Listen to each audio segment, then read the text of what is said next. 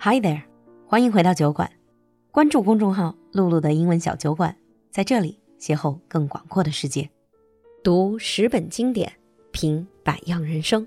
酒馆全新推出重磅音频课——英文名著扫盲班。露露和安兰陪你读英语国家家喻户晓的十本经典，带你走进十个风格迥异但都精彩非常的故事，描绘每部作品背后让人激昂或唏嘘的大时代，深入作者内心的悲喜哲思，让你搞懂文化梗，帮你长姿势。课程今天开始在酒馆铺子首发，首发周更有限时特别优惠价。关注公众号“露露的英文小酒馆”，下方菜单进入酒馆铺子，来听我们的新专辑吧。Hi everyone! Great news! We have a new course for you. Yay! 我们的新课程英文名著扫盲班上线了。璐璐和安澜陪你读英语国家家喻户晓的十本经典，带你走进十个风格迥异但都精彩非常的故事。So, Alan, the English name for this course is called Bluffer's Guide to Literature. Why Bluffer's Guide? We chose the name Bluffer's Guide because we understand that you might be a bit busy, or you might not have the time, or you might not even be able to find the book.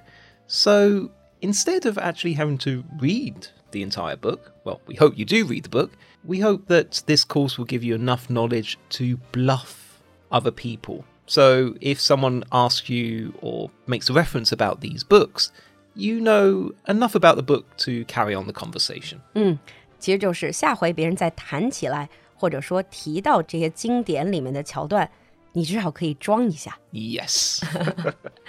And we're not just excited because we have this new course, but also because this new course is something that Alan and I we've been trying to do for ages. Ah, uh, yes. We both love literature. We both love reading. We love books. Everything to do with books. We're basically big book nerds or yeah. bookworms. Yeah, that's. We are pretty nerdy when it comes to books. 我跟安澜都是那种书虫属性的. So I thought in this intro, for our new course, we can talk a little bit about our experiences with books and why literature matters. Yeah. Lulu, tell me, why do you like books so much? Why do you like reading so much? All right, this goes back to when I was really little. You know how parents would tell little kids bedtime stories? 就是家长都会给小孩讲那种哄睡故事嘛。But when I was little, I wouldn't fall asleep listening to those stories. I get even more excited. So I'd be like, my mom was falling asleep. And then I said, Mom, wake up. What happened next? And then eventually I just lost the patience and I taught myself how to read and so that I can read stories. I would say that was the beginning of my very long romance Okay. with books. And then I started reading books and I never stopped. What type of books?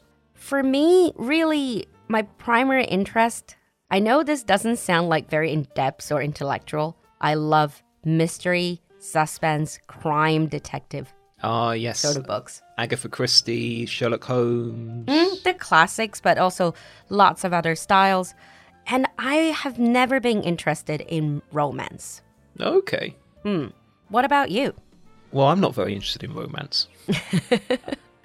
but I would say my situation is probably quite similar. My story is quite similar to yours. Hmm. I love reading. When I was younger, my dad would tell me stories from history, the Greek myths, for example.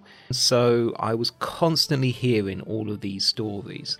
And when I was younger, it actually took me a little bit longer to learn how to speak than other kids. Hmm. And my parents actually say that I learned how to read before I learned how to speak.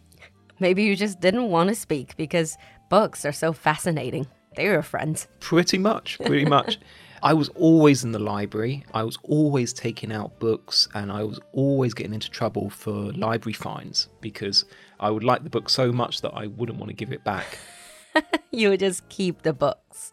I mm. would just keep the books and every so often I had to go to my mum to, to beg her to pay off the library fine. I see. But what about your first experience reading any books in another language? I mean, for me, it's obviously English. But for you, it's, I don't know, German? yes, I would say the first books I read in a foreign language were in German. Oh. So I read some of the German classics, uh, like 20th century literature, and I also used to read German newspapers and magazines. I can't do that now. My German is, is terrible.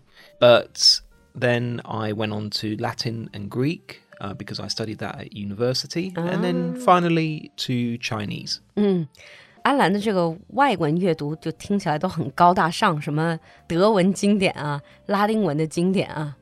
For me, it was very simple. It was English books. Yeah. And I still remember the first time that I really started reading things, stories in English, was when I was about 10, 11. Okay. And, and it was a fun story because my mom one day came back and just brought like a, a whole stack of books because they're hugely discounted books. And no one wanted them. They were all completely in English. Okay. 嗯，有天我妈就抱回来一大堆书，那个书全部都是那种打，比如说一折呀、啊，甚至半折这种， 特别特别便宜，一堆书没有人要的。那些书全部都是全英文的，而且是 abridged versions of classics. Oh yes, I remember those ones. 嗯，其实就是那种缩减版的名着，usually for younger readers, I think.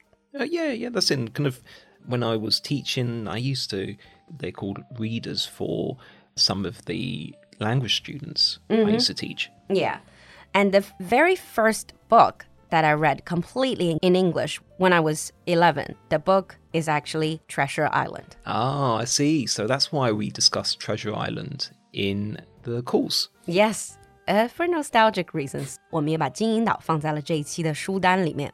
It is a classic. Mm. And then as I grew older, in high school, I started really devouring books. I really reading every day. And in university, I read probably about 100 pages for a long period. I was reading 100 pages or more in English every day. Wow. Mm-hmm. God, that's. I don't think I could read 100 pages in English myself every day. Yeah, but it was really just interest. This is also what we want to show in this course. Mm-hmm. Reading is fun, yes. stories are fun. It's not one of those courses that want to teach you, okay, this is the grammar they used. This is the vocabulary you need to learn. No. This is what we're aiming for in this course. We want to share the stories. Mm. And we also want to show you the background of those stories and why these stories are important. They're not just words, they're not just grammar, they're actual stories that have a huge cultural impact. Exactly. Huge impact in English speaking countries, on their culture, and also just in general. Yeah. On people's mentality. But that brings us actually to this question Why read literature? Why do we need to read literature? 为什么要读文学?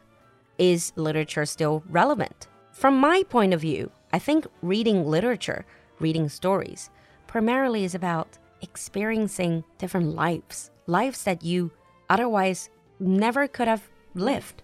Yeah, I completely agree.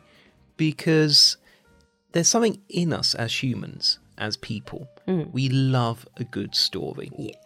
And being able to experience different cultures, experience different worlds. Uh, when I was a kid, I remember one of the books that I read and I really, really loved was The Tales of Marco Polo. Ah, is that why you came to China? in the first place. Partly that was one of the reasons, yeah. It was just exciting to read about these different lives, the different history, the background. You know, you can feel the experiences, you can feel what it's like to walk through the desert and the mountains. Mm. And that is also another reason why it's important to read literature because you are with the characters, it increases that sense of empathy. 嗯，就是这种同理心。 you can actually see what the characters are seeing, feel what the characters are feeling. This is actually very important, especially for kids. I think kids need to read a lot of stories, need to read a lot of literature, because then they can see things from different angles, from other people's angles. Yeah. Yeah. Someone said, I don't remember the exact words, but if you just live your life, you only can live one life. That is your life. But yeah. if you read literature, you get to live a thousand lives. Yeah, and that is key. Mm. And that's what we hope to do with this course. Yeah. But obviously, reading literature has other benefits. For example, you can improve your language skills, reading, vocabulary, also writing. Yeah. You read enough, that's going to be good for your writing and also for communication as well. Yeah. And particularly communication from a cultural perspective, because as I say, we've chosen books and novels and stories which are constantly referenced and everyone knows about these stories in the English speaking world. 嗯，对，安兰刚才说的 constantly referenced 其实很重要，就是很多时候我们要是看，比如说英剧、美剧，你会发现大家说话的时候就有很多文化的梗。为什么有的时候不是一个文化的，你会觉得，哎，他刚刚说这个话，为什么别人会有这样的反应，或者会笑啊，或者会怎么样？那个就是一个文化的梗，而这些 reference 它的来源很多时候都是在这些 classics。So if you don't read these, you will have no idea what people are talking about. I give you an example. 中国人说桃园三结义，everybody knows what that is in reference to. But if you have never read 三国演义, for example, then you wouldn't know what that is. Yeah, exactly. And this, I think, is what we try to do with this course. This is how we're a little bit different. Mm. In the first half of our talk today, Alan and I shared with you how we started our love affair with books. In the second half, we're going to continue our discussion about why we need to read the classics in literature.